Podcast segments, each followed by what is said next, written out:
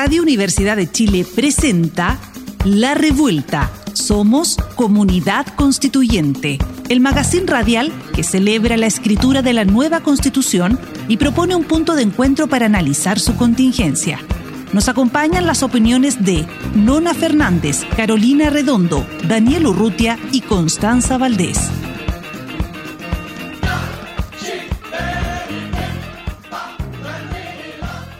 Hola, hola, hola, hola, buenas tardes. ¿Cómo está la gente revuelta hoy día, esta tarde de 24 de junio, justamente a 10 días de entregar nuestro borrador constitucional? ¡Wow! Estamos ya con la cuenta regresiva encima. ¿Cómo está todo el mundo? Yo soy Nona Fernández. Estoy hoy día, me he robado la conducción de este programa, me la he tomado porque nuestro conductor habitual, el Dani, está un poquito enfermo, así que le vamos a mandar un besito grande desde acá, desde la revuelta. Dani, rápido, mejórate o si no vas a perder tú esta posición, yo ya me la estoy tomando. Y la Connie también aquí la está mirando con deseo. Con deseo, nos vamos a tomar el poder. Estoy aquí, mundo revuelto, nada más ni nada menos, con la querida Cata Gutiérrez, nuestra compañera de la neta. Hola Cata, ¿cómo estás? Hola Nona, hola Connie, feliz de estar acá de nuevo con ustedes. Muchas gracias, Cata. Te queremos tanto, Cata. Todo, todos los insumos y todos los materiales que ustedes nos entregan y además el trabajo que han hecho, no me canso de decirlo, durante todo este proceso constituyente, es un tesoro que algún día la historia de Chile va a tener que dejar grabado en algún, en algún museo, en algún museo va a tener que ser, el museo del proceso constituyente. Y ahí van a estar ustedes y va a haber un piso, un piso especial para la neta. Muchas gracias, Cata. Oye, la Connie, ¿cómo estás, Connie? Querida Connie, ¿cómo estás hoy día? Bien, con frío nomás, está bien a la tarde, pero vamos bien. Qué tremendo, ¿ah? tremendo frío, es verdad. Oye, pero vamos a partir inmediatamente. Aquí me dicen que no hay tiempo que perder y vamos a partir con las deudas. Primero que nada, vamos a ir a nuestro concurso de la semana pasada. ¿Quién se ganó las entradas para ir a ver la obra de teatro Proyecto Diablo en el Teatro La Memoria? La frase de la semana que había que adivinar, Connie, ¿cuál era?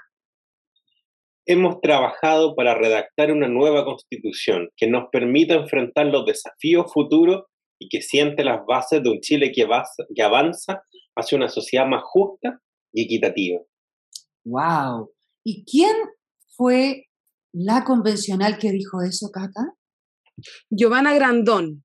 Exactamente. ¿Y quién adivinó la frase de la semana pasada, yo les voy a decir, arroba factcheckcl, arroba factcheckcl, atención arroba factcheckcl, porque en este mismo momento nuestro gran equipo de producción está haciendo todas las intervenciones posibles para ubicarte y poder entregarte las entradas de esta semana para que puedas disfrutar de una función con alguien más, tú y a quien tú quieras acompañar, para ir a ver Proyecto Diablo al Teatro La Memoria.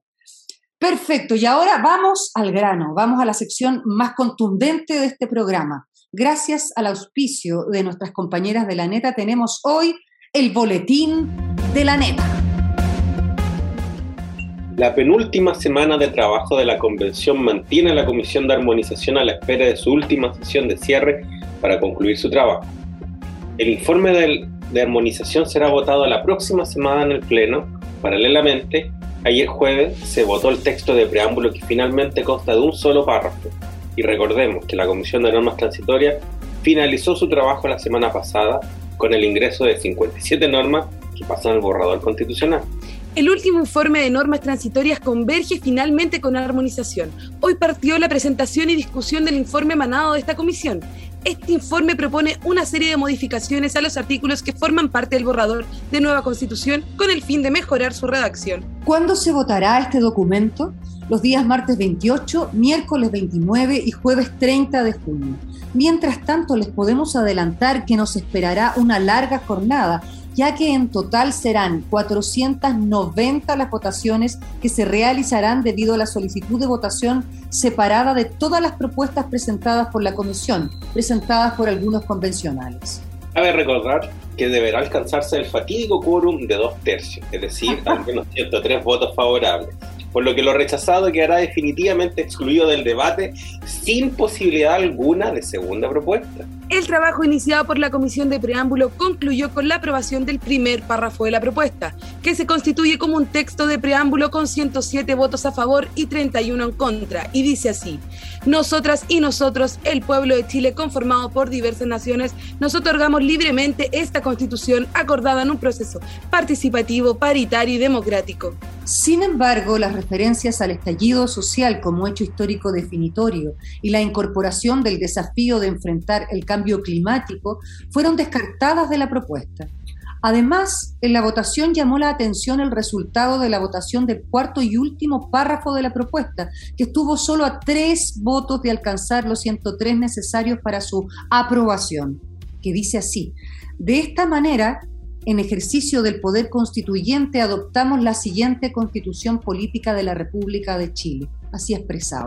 Como se imaginarán, el resultado de esta votación generó diversas animosidades entre quienes participaban, al punto que la coordinadora de la Comisión de Preámbulo, Adriana Cancino, quedó emocionalmente afectada y por esa razón no asistió al punto de prensa realizado tras la votación. El co-coordinador Jorge Abarca señaló lo siguiente, estamos tristes porque nosotros pensamos desde nuestra comisión que esta propuesta de preámbulo era coherente, reflexiva y que daba cuenta de la realidad que vamos a proponer a Chile a través de una nueva constitución. Y agregó, Creemos que el primer párrafo elegido es potente, que da cuenta de nuestra realidad y sin duda es un párrafo que perfectamente puede preceder la propuesta constitucional. Otros convencionales también comentaron los resultados de esta jornada. Una de ellas fue la representante del pueblo mapuche, Rosa Catrileo, quien valoró la aprobación del primer párrafo de la propuesta. Hace referencia a la realidad del territorio nacional, dijo, donde convivimos todos y también hace mención al proceso democrático y legítimo que es la Convención Constitucional como un órgano que pudo presentar un proyecto de nueva constitución. Así indicó Rosa.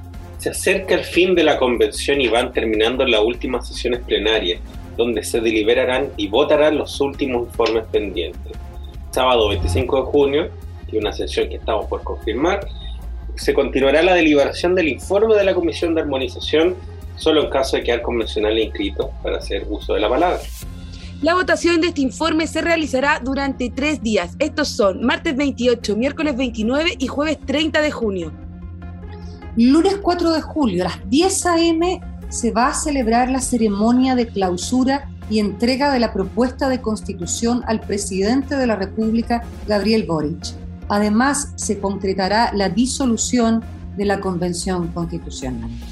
Y para finalizar este proceso histórico, el martes 5 de julio se publicará en el diario oficial la convocatoria oficial al plebiscito de salida para votar la propuesta nueva constitución, que se realizará el domingo 4 de septiembre. ¡Wow! ¡Wow, wow, wow, wow! Estoy como muy nerviosa con la cuenta regresiva, les juro que es cierto. ¿Sabes que Antes de que podamos eh, hacer como un, un, desglose de lo que ha sido esta semana, quiero, quiero hacer una pequeña reflexión porque vengo llegando, bueno, ya no tan vengo llegando, fue hace como una semana, de un viaje a Centroamérica. Tuve el privilegio, la suerte, por, por, un trabajo, por mi, vida literaria, de ir a un, a un encuentro en Centroamérica, específicamente en Guatemala, con muchas y muchos y muchos escritores centroamericanos. Y saben que quedé tan impresionada, de verdad impresionada, de cómo es mirado este proceso en el resto de Latinoamérica, en especial en Centroamérica. Centroamérica está pasando y ha pasado siempre, lo sabemos, por, por, momentos oscuros, por momentos difíciles, ¿no? Eh, en este momento están bien complicados, es bien complicada la situación política ya en general de la mayoría de los países. ¿Y qué pasa? Eh, que nos miran a nosotros y a este proceso constituyente y a esta nueva constitución como el último bastión de esperanza de que las cosas puedan eh, realmente hacer un giro en, el resto del continente. Eh, creo que yo nunca me había planteado, nunca había observado, porque nosotros estamos aquí con la intensidad de esta burbuja que, ha sido, que han sido estos años desde la, desde la revuelta social, nunca me había planteado la posibilidad de mirarlo desde afuera, ¿no? alzar un poco la cámara y observar lo que significa para el resto del continente, para el resto del planeta, este, nuestro proceso. Entonces creo que también tenemos que mirarlo y observarlo eh, con esa responsabilidad, con esa responsabilidad. Eso, solamente eso quería decir para aumentar la angustia, eh, para aumentar la tensión a, este clímax al que estamos llegando ya con nuestra cuenta regresiva hacia el final. Compañeras, ¿qué les ha, qué les ha parecido esta semana? ¿Qué destacan? ¿Qué reclaman? ¿Qué, qué quieren observar? Yo quiero destacar un hecho muy importante que afecta directamente a las personas que participamos en el programa de la revuelta. Tuvieron cumpleaños revoltosos. ¡Ah! Y estas personas son, ¡oh sí, qué sorpresa! Tenemos a la cara redondo, que estuvo hace varios días, y hace muy poquito también Nona Fernández, nuestra escritora, que además justamente le pone la poesía y la prosa a todas las intervenciones, diciendo que esto es un hecho planetario incluso, lo cual efectivamente va a tener un impacto. Así que darle los saludos de cumpleaños a las compañeras. Así es, Connie, muchas gracias. No sé si agradecerle a esta altura cumplir años, no sé si celebrarlo. no, eh, un agrado, mucha felicidad de estar aquí con ustedes también amaneciendo este primer año que ya estoy viviendo después de pasar la cuenta de la línea del, ¿cómo se dice?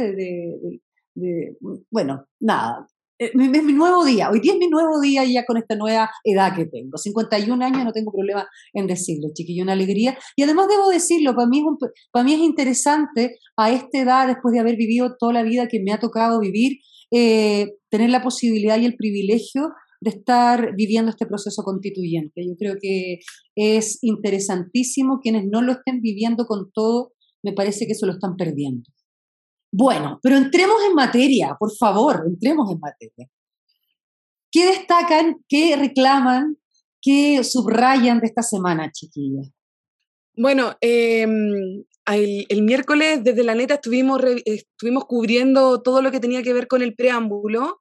Eh, ahí estábamos bien expectantes de lo que iba a quedar. Eran cuatro párrafos, sin embargo, solamente quedó uno, que, que igual los convencionales, pese a que algunos como que estaban un poco molestos porque había sido mucho el trabajo y solamente había quedado uno, que el pleno no había podido valorar como todo el trabajo, eh, a mi parecer igual el preámbulo mm, es corto, preciso y, y, destaca tres cosas como fundamentales, yo creo que de este proceso constituyente, que es participativo, que es paritario y democrático. Yo creo que eso como que va a ser una invitación a leer la constitución para quien la abra.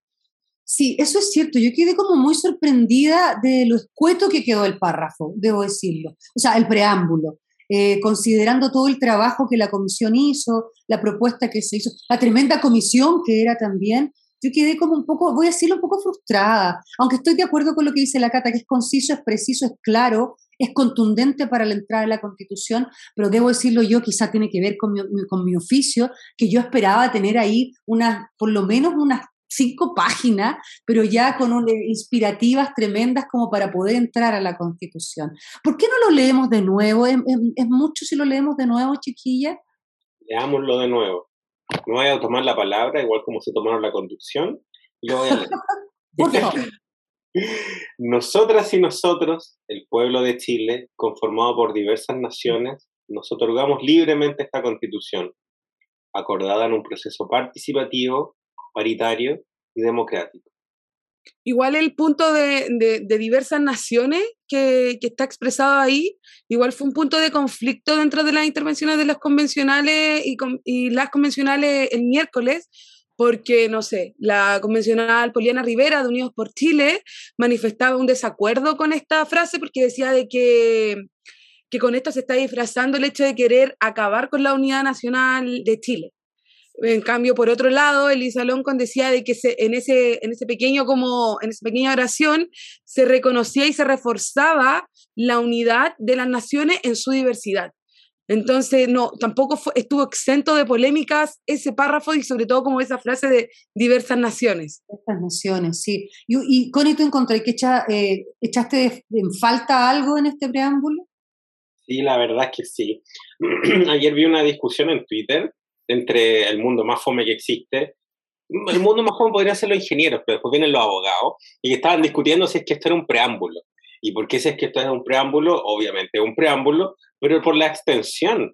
Es, un párrafo muy pequeño, pero a mí lo que me llamó la atención, más allá que podamos eh, por ejemplo, criticar algunas de las palabras que se utilizaron, como lo de la juventud, como que igual marca porque mucha gente de distintas generaciones salió a propósito del contexto de la revuelta, no fue solamente como la gente joven, pero a mí me llama la atención que mucha gente del mundo progresista votó en contra de esos párrafos, justamente. Entonces hace alusión a como que mm, igual eh, las constituciones son propias de un contexto histórico y político. ¿Por qué no colocar justamente de que fue producto de un estallido? Si no hubiera habido un estallido, seguiríamos con la constitución de Pinochet, no habría ninguna discusión al respecto sobre si cambiaron o no la constitución, estarían en materia de reformas constitucionales, rechazándose, viendo cómo se cae a pedazo el país, bueno, que seguimos viendo cómo se cae a pedazo lamentablemente, pero en gran parte me, preocupa eh, que quede tan cortito y que se haya perdido justamente como eh, esa parte tan importante de eh, desarrollarlo más, de ponerle un poco más de emoción, de emotividad a un texto que hasta hoy en día, recuerdo el último informe de la Comisión de Armonización, tenemos 387 artículos.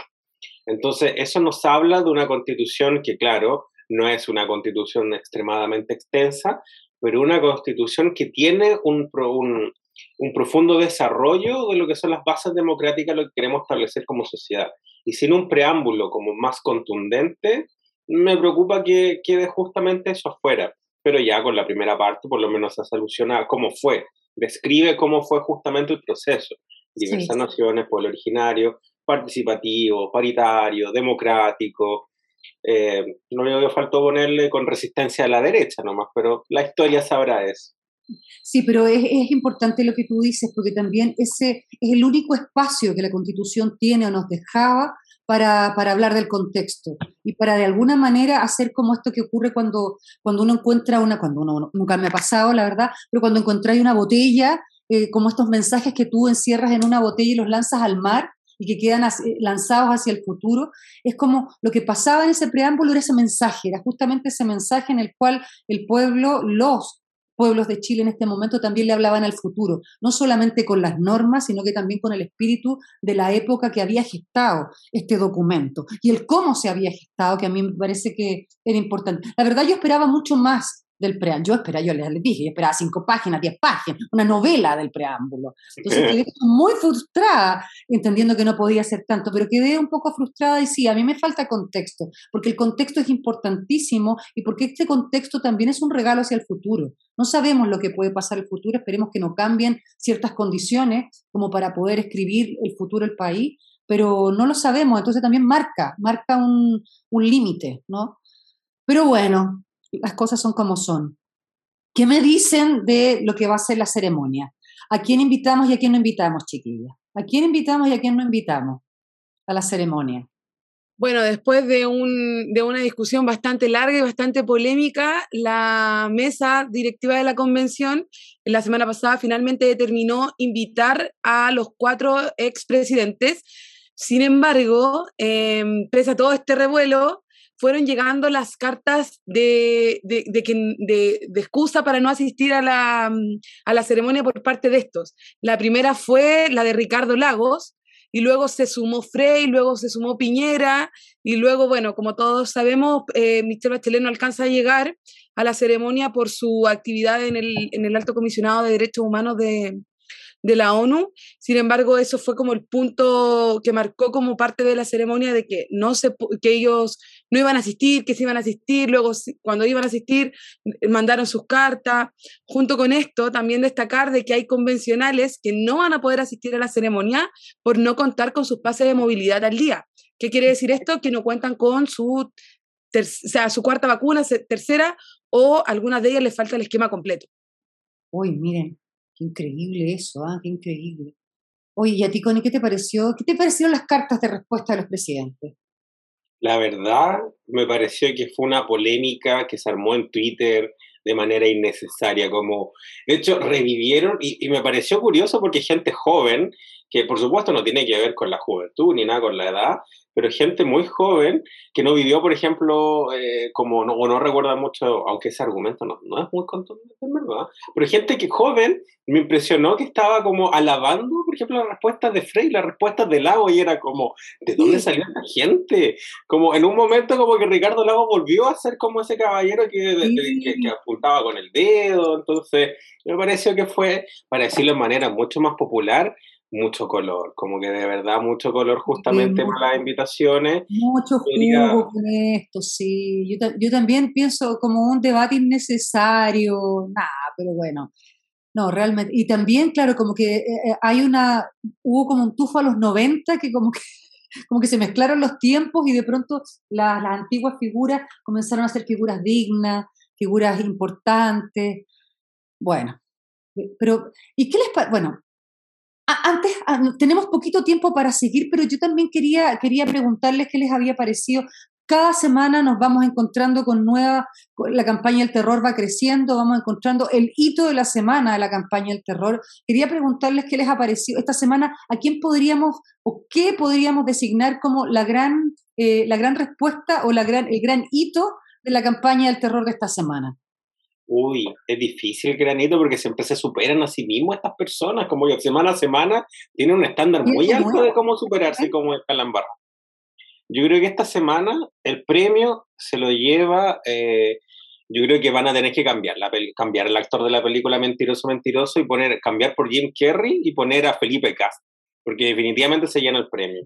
Esta semana la cago, esta semana realmente fue como eh, no, ya para, para, que, pare, que pare, que pare, que pare. Indignante, eh, descarado también, eh, y, comienza a ser como insultante también. Yo, creo que comienza a ser de verdad insultante.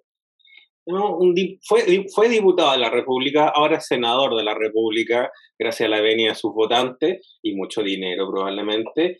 Entonces, ¿Cómo no, ¿Cómo no conoce? Yo creo que, bueno, yo creo que conoce justamente cómo funcionan la Constitución y las leyes, pero lo hace igual. Y lo hace justamente con esa intención de toda la gente que lo sigue, de que lo lee y que confía justamente en su, en su voz por ser una voz institucional, más allá que sea una voz bien mentirosa, eh, para justamente esparcir mentiras sobre los procesos constituyentes, eso debiera ser sancionado duramente. Sancionado, exactamente, debiera ser tremendamente sancionado. Oye, chiquillas, para cerrar este, este, eh, bloque de, nuestro foro debate, eh, quería pedirle a la CONE si nos puede regalar un artículo, un artículo de derechos fundamentales, que yo sé que la CONE lo ha preparado, estuvo toda la noche leyendo frente al espejo. Hoy era, justamente la noche de San Juan, así que puse velita y empecé a, hablar tres veces en el espejo, a prueba, a prueba, a prueba. yo dije unas papas también, peladas, no peladas y peludas, para, para la prueba. Este artículo que voy a leer es parte de una iniciativa de, norma popular constitucional que en su momento, de hecho, trabajé en la redacción durante el, durante el trabajo con organizaciones y que fue parte de eh, un conjunto de organizaciones con, con, las siglas de duras. Eran organizaciones de la diversidad, así que las siglas como que venían perfectas. Y este artículo es el derecho a la identidad. Y dice así, Toda persona tiene derecho al libre desarrollo y pleno reconocimiento de su identidad, en todas sus dimensiones y manifestaciones, incluyendo las características sexuales, identidades y expresiones de género, nombre y orientaciones sexoafectivas.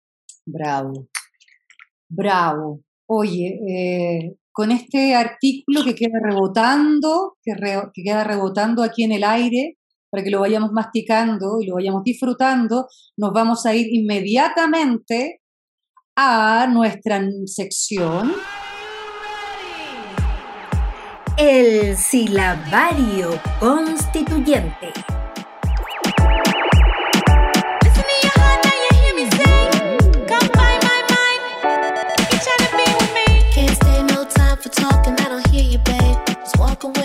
Que dice así. Principio de progresividad y no regresión. Deber del Estado de adoptar todas las medidas necesarias para lograr de manera progresiva la plena satisfacción de los derechos fundamentales. Ninguna medida puede tener un carácter regresivo que disminuya, menoscabe o impida injustificadamente su ejercicio. Muy bien. Y ahora con el sila nos vamos a quedar con el silabario y con el artículo de derecho a la identidad, esperando esta pausa comercial para volver nueva, para volver con nuestra entrevistada de la semana, la convencional Damaris Abarca. Volvemos, gente revuelta, espérennos. Sigue en la revuelta. Somos comunidad constituyente. Radio Universidad de Chile 102.5 FM.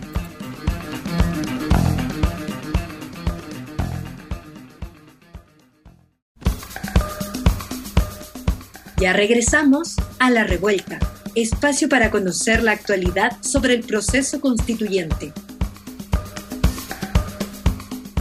Aquí seguimos gente revuelta con nuestra segunda parte del programa y tal como lo prometimos, tenemos aquí a nuestra entrevistada estrella, la querida Damaris Abarca. Damaris, bienvenida a la revuelta. Hola, gracias. Feliz de estar con ustedes hoy día aquí. Eh, muchas gracias. Vamos a hacer una presentación, Damaris. ¿Quién es Damaris, que nos ha estado acompañando en la convención durante todo este año prácticamente.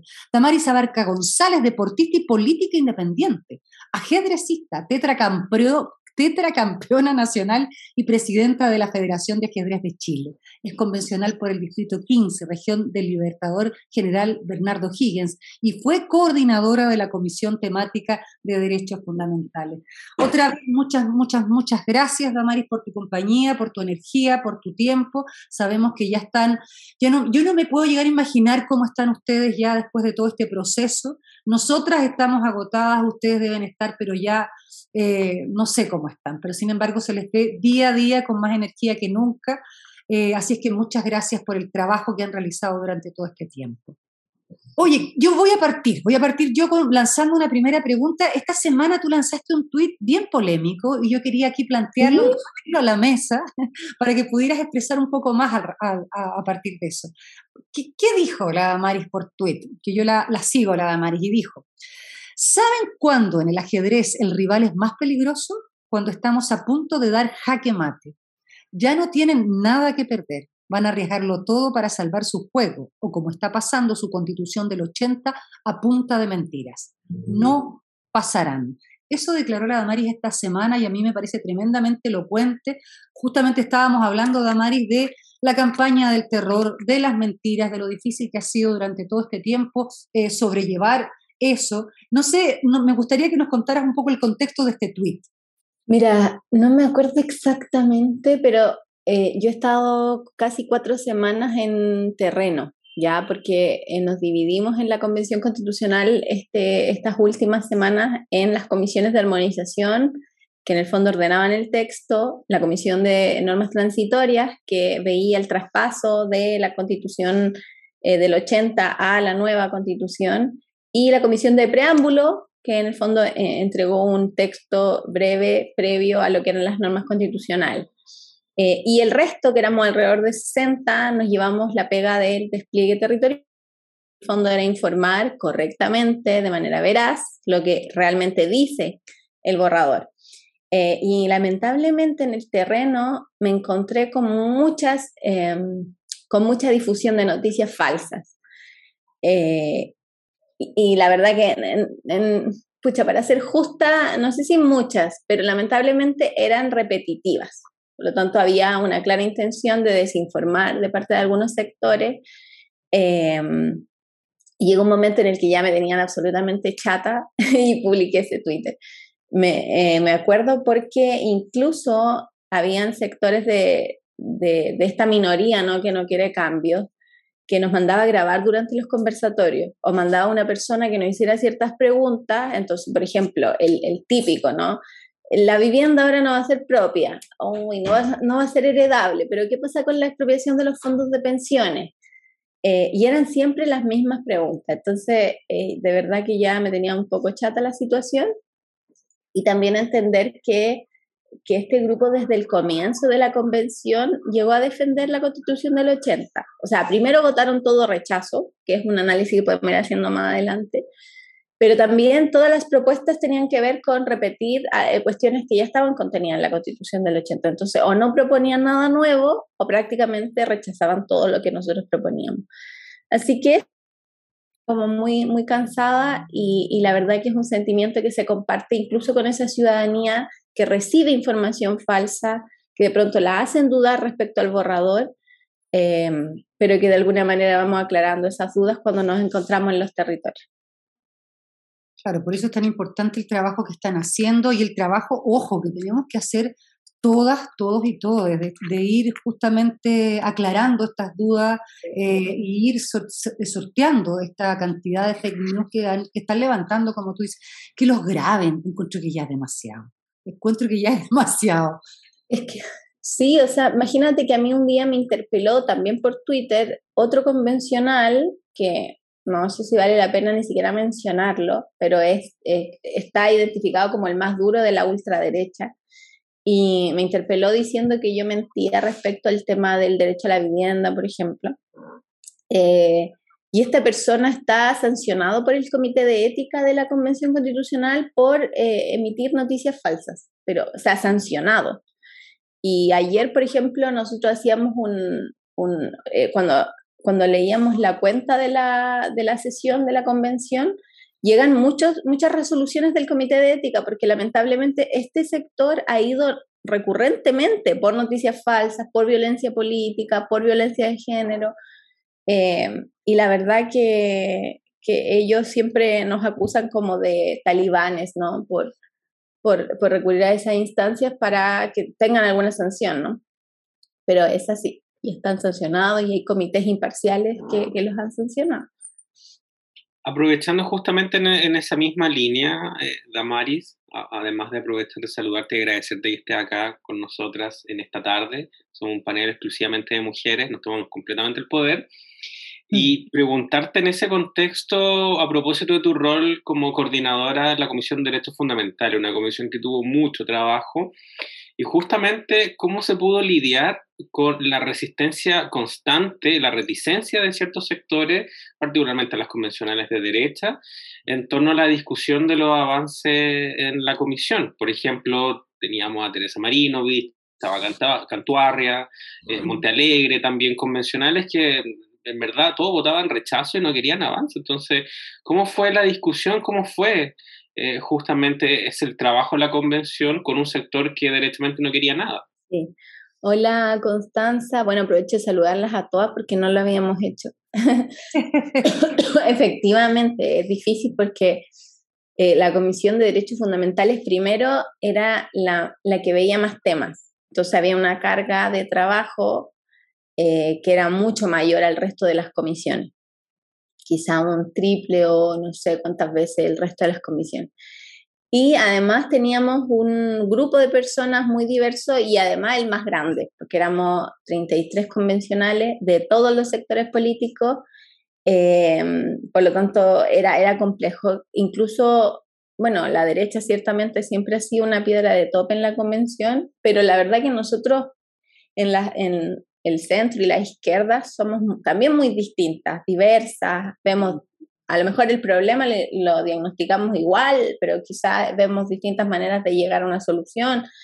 Eh, la, por ejemplo, las mujeres y la colectiva feminista también proponemos siempre una alternativa distinta, más allá de que estemos en colectivos individuales o no. Entonces, la verdad que la, la convención se dio desde una lógica, yo creo, quizás muy novedosa, eh, porque había muchos grupos que nos decían, pero ustedes no, no trabajan en lógicas parlamentarias, por ejemplo. Entonces, el, lo que existía en la convención, yo creo que de alguna manera fue un aprendizaje cívico constante, de, de cómo, por ejemplo, generar más participación popular. En la, en la comisión nuestra, además, recibimos mucha participación popular desde la solicitud de audiencias públicas, las iniciativas populares de normas fue la comisión que más recibió. Em, entonces, en esa, en esa etapa inicial, la verdad que este sector de la derecha fue propositivo en algún momento, ¿ya? Pero porque les interesaba, por ejemplo, que existiera la misma categoría como de, de, derechos de primera y de segunda o de tercera categoría. Entonces, eh, le, le interesaba proponer esas cosas. Y como en realidad no, no lo hicimos así, avanzamos de otras maneras, Ya luego yo creo que fueron, fueron radicalizando más su postura. Ya yo la verdad que siento eso. Eh, porque, por ejemplo, teníamos en la derecha, tú, la Constanza mencionó, ¿no? Eh, esta derecha ultra dura como Marinovich o Cantuaria, incluso Montealegre, pero habían otros grupos de personas muy dialogantes, como Alfredo Moreno, por ejemplo, incluso Bárbara Rebolledo en, en el comienzo, pero después todos fueron radicalizando su posición.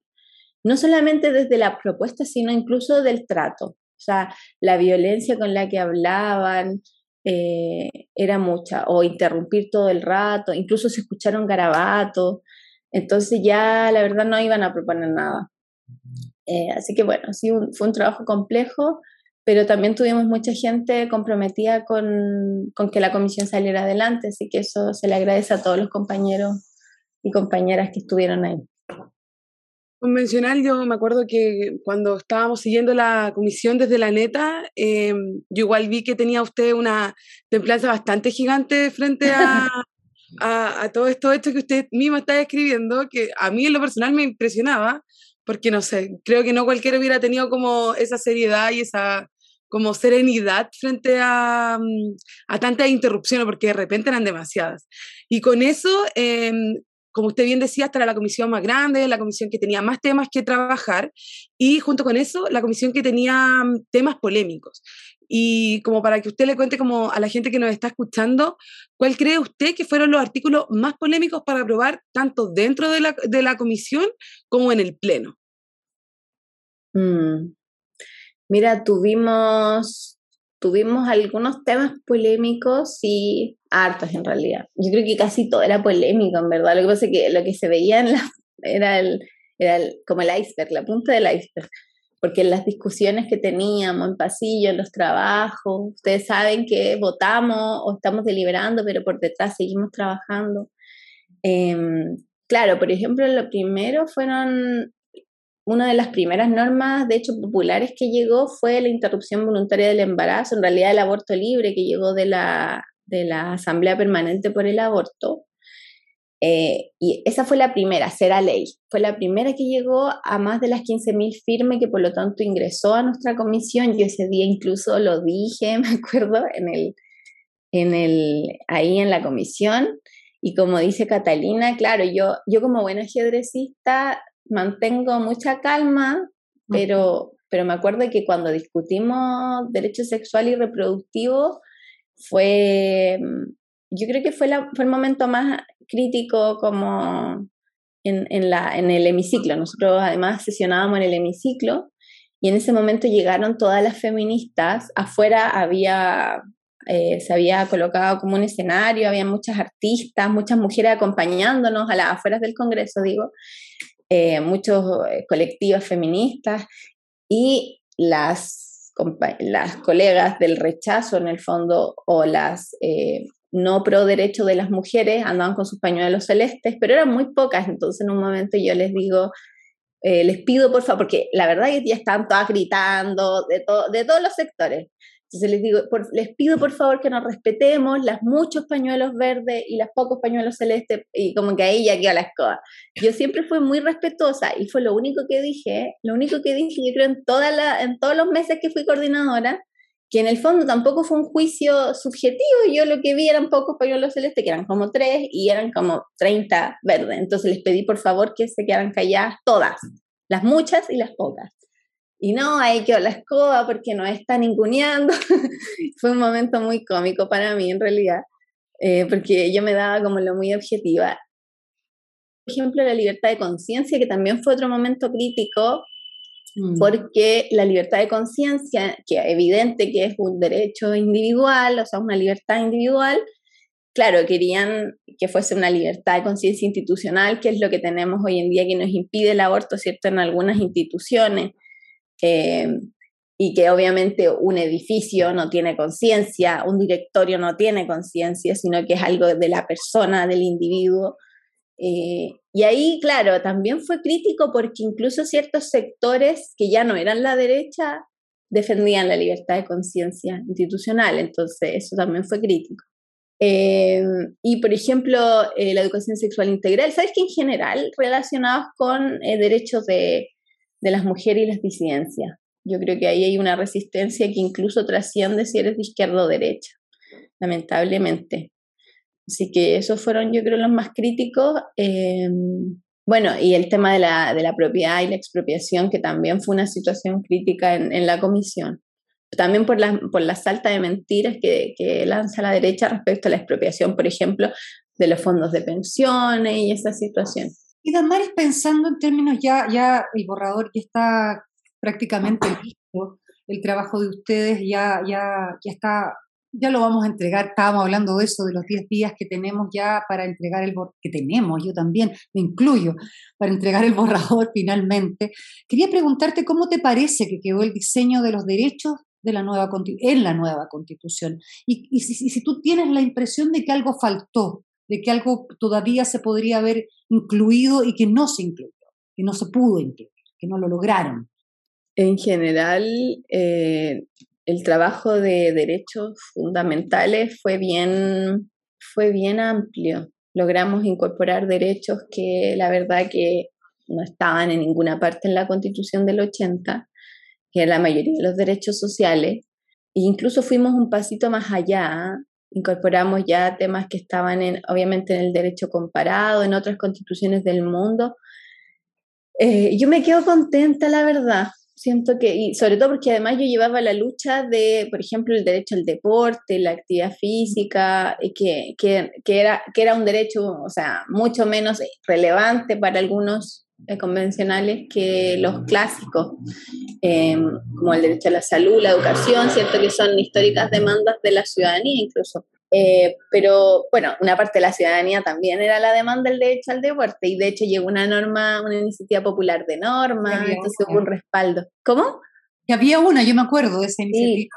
Sí. O sea, había, habían varias propuestas y una alcanzó las más de las 15.000 firmas. Entonces, eh, estábamos contentos y, y, como te digo, o sea, cada uno de alguna manera había trabajado ciertas áreas. Yo creo que, por ejemplo, haber incorporado el derecho a la vivienda ha sido un nueva constitución porque la verdad que en cada, en cada comunidad que nosotros vamos visitando el derecho a la vivienda digna es una, es una demanda muy sentida. Ya hay muchos comités de vivienda, muchas familias todavía en Chile, muchas personas que no han podido acceder a una vivienda digna y por lo tanto hoy día que la hayamos incorporado como un derecho eh, es un avance relacionado, por ejemplo, con el derecho a la ciudad del territorio, eh, la alimentación saludable y evidentemente todos los que como demanda eh, histórica la ciudadanía ha empujado.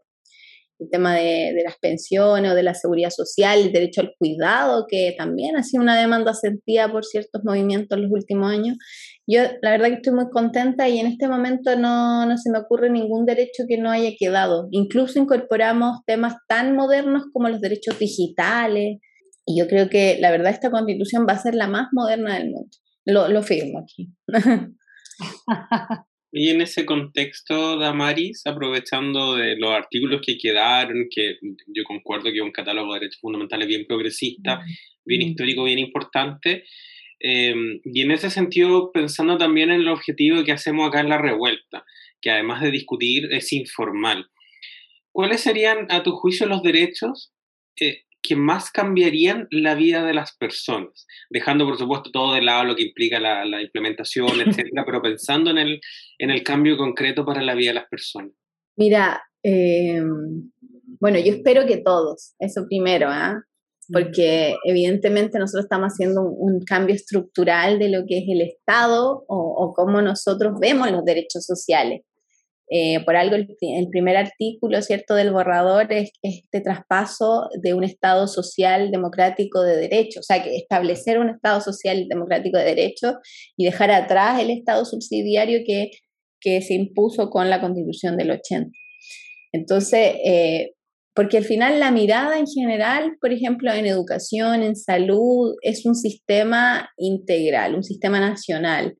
Eh, pero sí, yo creo que, por ejemplo, el reconocimiento del trabajo doméstico de cuidado y el, y el derecho al cuidado puede ser algo que le cambie realmente la vida a las personas porque cuando nosotros vemos las estadísticas y nos damos cuenta que, por ejemplo, cuando el Banco, eh, Banco Central hizo este análisis del Producto Interno Bruto ampliado y, se dio cuenta que el trabajo doméstico y de cuidados que hacen las mujeres llega como un 25%, cuando las actividades económicas quizás que nosotros le damos más relevancia, por ejemplo, la minería aporta un 6 punto y tanto, o la industria un 11, que son lo que más aporta. Eh, entonces nos damos cuenta que el trabajo doméstico y de cuidado sostiene a este país. Entonces le hacemos un reconocimiento, ponemos un sistema nacional, un sistema integral de cuidado. Eh, yo de verdad creo que eso impacta, va, puede impactar en la vida cotidiana de muchas mujeres cuidadoras y de personas que también son cuidadas. Y eh, el derecho a la vivienda le tengo mucha fe, porque es lo que les digo, en todos lados hay comités de vivienda que están esperando una solución que no sea de 25 o 30 años porque los, tienen problemas con los suelos, tienen problemas con los subsidios. Eh, entonces yo creo que esa norma tiene muchas cuestiones cotidianas y qué más cotidiano que tu casa, que tu hogar, que eh, donde poder eh, reproducir y producir tu vida. Así que eso yo creo que pueden ser dos normas que les tengo toda la fe del mundo. Sin duda, sin duda. Bacán, Maris. Una pregunta. Eh, bueno, van como decía Nona al inicio, ya van quedando tan solo 10 días para que se termine la convención constitucional, se disuelva este órgano institucional y comience un, proceso de propaganda del plebiscito apruebo o rechazo. En torno a eso, ¿qué le dirías a la ciudadanía para que apruebe el 4 de septiembre la propuesta de nueva constitución? Tal vez un empujoncito para aquellas personas que aún no definen su voto.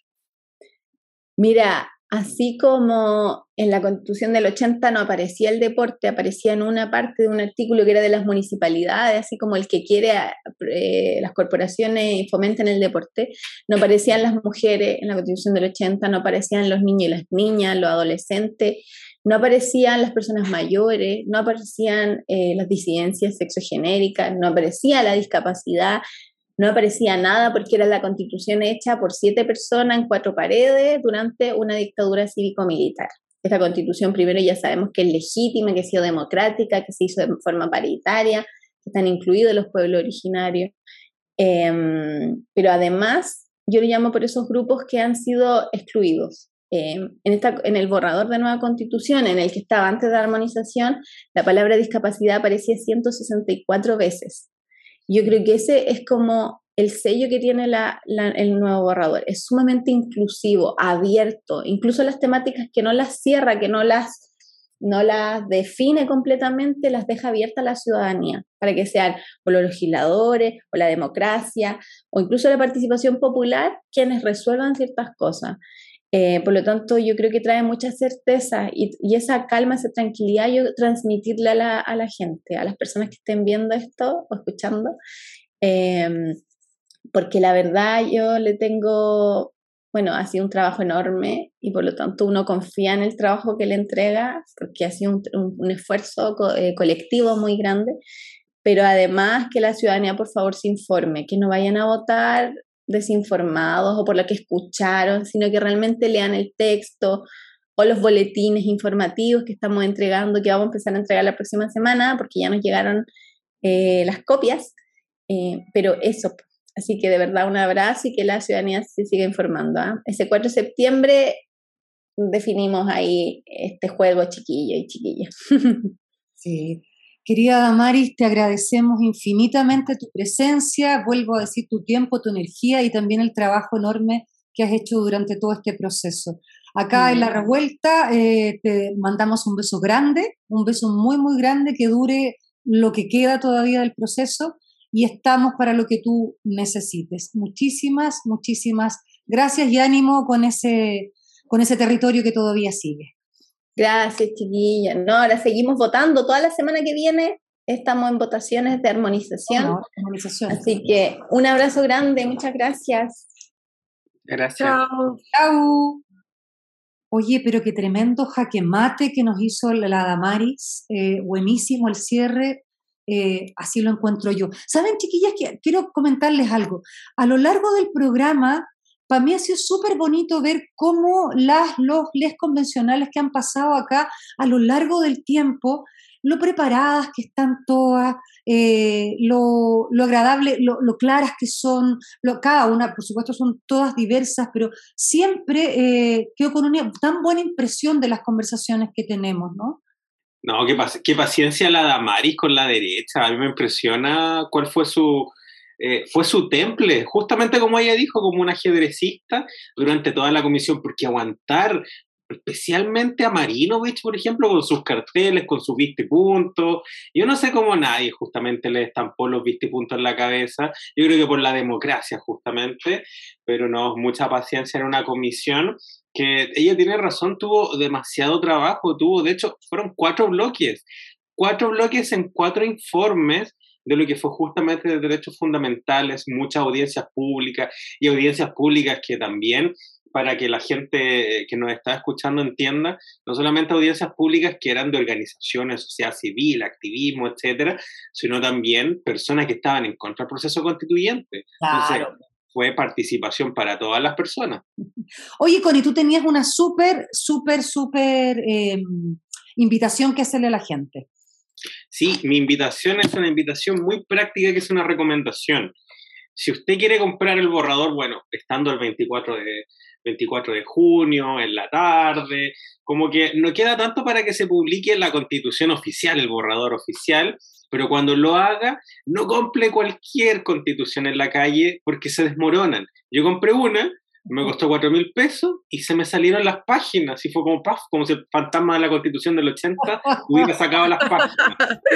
Así que eh, en ese contexto me regalaron una que costó tan solo 5 mil pesos. Ojo, no le estamos haciendo propaganda, no, tampoco nos están pagando, pero es de ediciones gala y que si las personas que eh, compran a veces códigos en la calle la conocen, es las ediciones que venden códigos leyes en la calle y que tienen muy buen empastado y también se le pueden colocar las banderitas, no se le van a salir la hoja, el fantasma de la constitución del 80 no les va a atacar esta constitución y van a poder leerla, abrirla también, morderla, todo lo que quieran, eh, para que justamente podamos leerla bien para el plebiscito del 4 de septiembre. Exacto, porque es tremendamente importante que leamos este borrador, que lo conozcamos, que tengamos fundamentos para poder recibir la, cantidad de información que se nos lance encima y podamos entender también qué es real, eh, cuándo nos están inventando, cuándo nos están falseando también la información, ¿no es cierto? Chiquillas, ha llegado la hora de concurso. Tenemos nuevamente para esta semana dos entradas para ir a ver la obra de teatro Proyecto Diablo en el Teatro La Memoria para nada más nada menos que el viernes primero de julio a las 20.30 horas. ¿Quién, eh, ¿Qué frase tenemos, Cata, esta semana? ¿Qué hay que adivinar? La frase que hay que adivinar, o sea, que hay que adivinar quién la dijo, es la siguiente. Hoy sufro profundamente porque ningún expresidente estará en la entrega de la nueva constitución. Qué lástima que no les interese un proceso democrático que hace las mejores políticas y estructurales que ellos durante 30 años no quisieron hacer. Tenía tantas cosas que decirles. Buenísimo. ¿Quién fue? ¿Qué convencional lanzó esta frase? A ver, el que responda correctamente entonces se va a ganar un par de entradas para ir a ver Proyecto Diablo al teatro La Memoria. Además, una obra que tiene mucho que ver con la revuelta social, que tiene que ver con este proceso constituyente, entonces todo en sintonía, gente revuelta.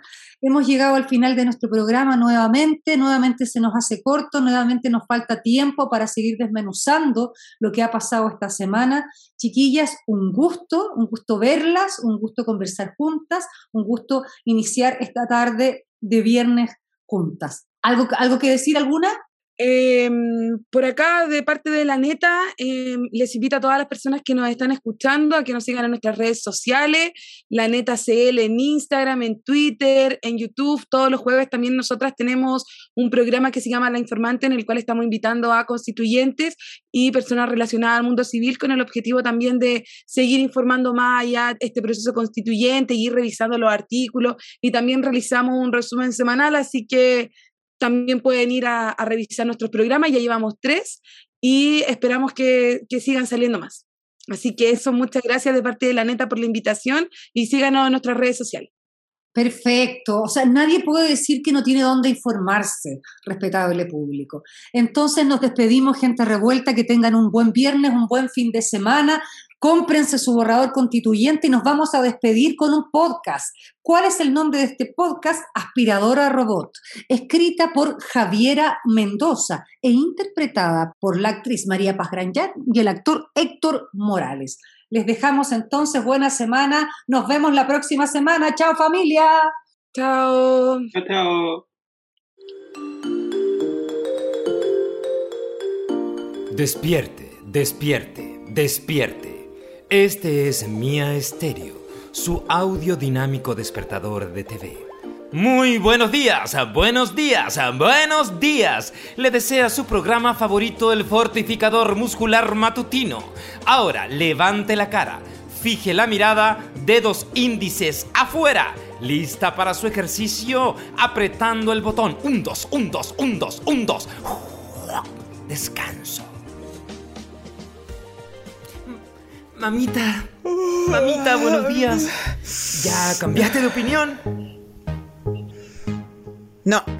Hace mucho frío para ir a la luna después de las clases online. Además, no alcanzarías a tomar once.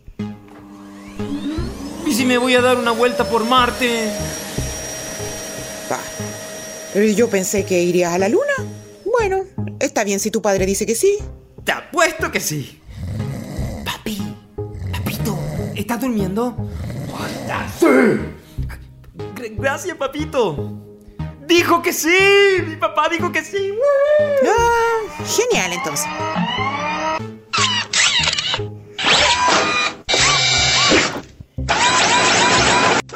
Me levanto.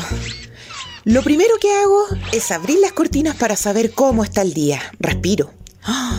Gracias por un día más de vida en esta pandemia. Después me voy a despertar a mi hijo mayor. ¡A levantarse! tiene 10 años. Se tiene que conectar a su primera clase online.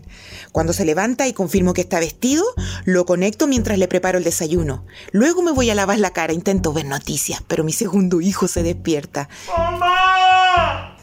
Tienes cinco añitos. Baja conmigo, sigo en pijama, jugo de naranja para el campeón.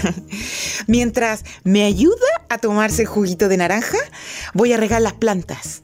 Luego voy a vestir a mi hijo menor. A veces me ayuda y se queda tranquilo viendo televisión. Otras veces continúa con su llanto y yo alcanzo a ordenar, hacer los baños por tema de higiene y sanitización, lavo la losa del desayuno para luego continuar con los dormitorios. A veces me ayudan a hacer las camas. Luego bajo a conectar a mi hijo mayor a su segunda clase, ciencias. Salgo a barrer al patio porque después de la clase de ciencias le toca la educación física y luego comienzo a cocinar para tener listo el almuerzo. Llega mi esposo, a veces me ayuda a poner la mesa. Solo tienen una hora de colación. Llamo a los niños para que almuercen. También tienen una hora de almuerzo. Mi esposo se va, me cierra un ojo y me dice nos, vemos más ratito. Continúo con mi hijo menor. Este es el momento para revisar guías y tareas que la profesora Margarita nos dio para la casa. A veces la entiende y me ayuda con sus trabajos. Terminamos y volvemos a las clases online. Esta es la peor hora, se conectan ambos al mismo tiempo. ¿Dónde está el link? ¡El link!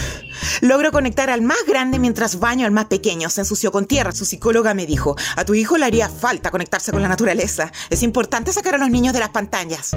Logro conectarlo. Es música. Está aprendiendo a tocar arroz con leche en metalófono y Titanic en la flauta. Eh, sí, imagínenselo.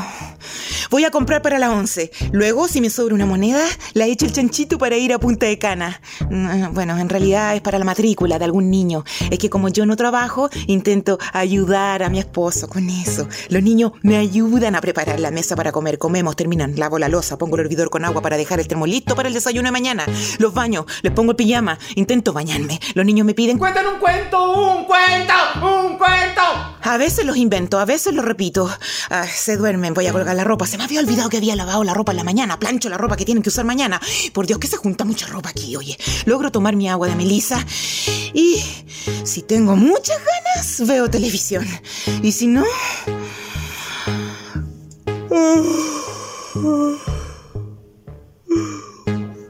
Mi amorcito, te traje un regalito para ayudarla. ¿Qué es? Lo que tú tanto querías. una aspiradora robot. Oh, gracias, mi amor. Gracias.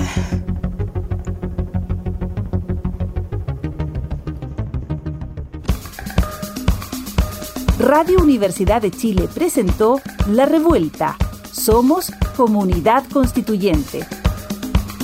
El magazine radial que celebra la escritura de la nueva constitución y propone un punto de encuentro para analizar su contingencia.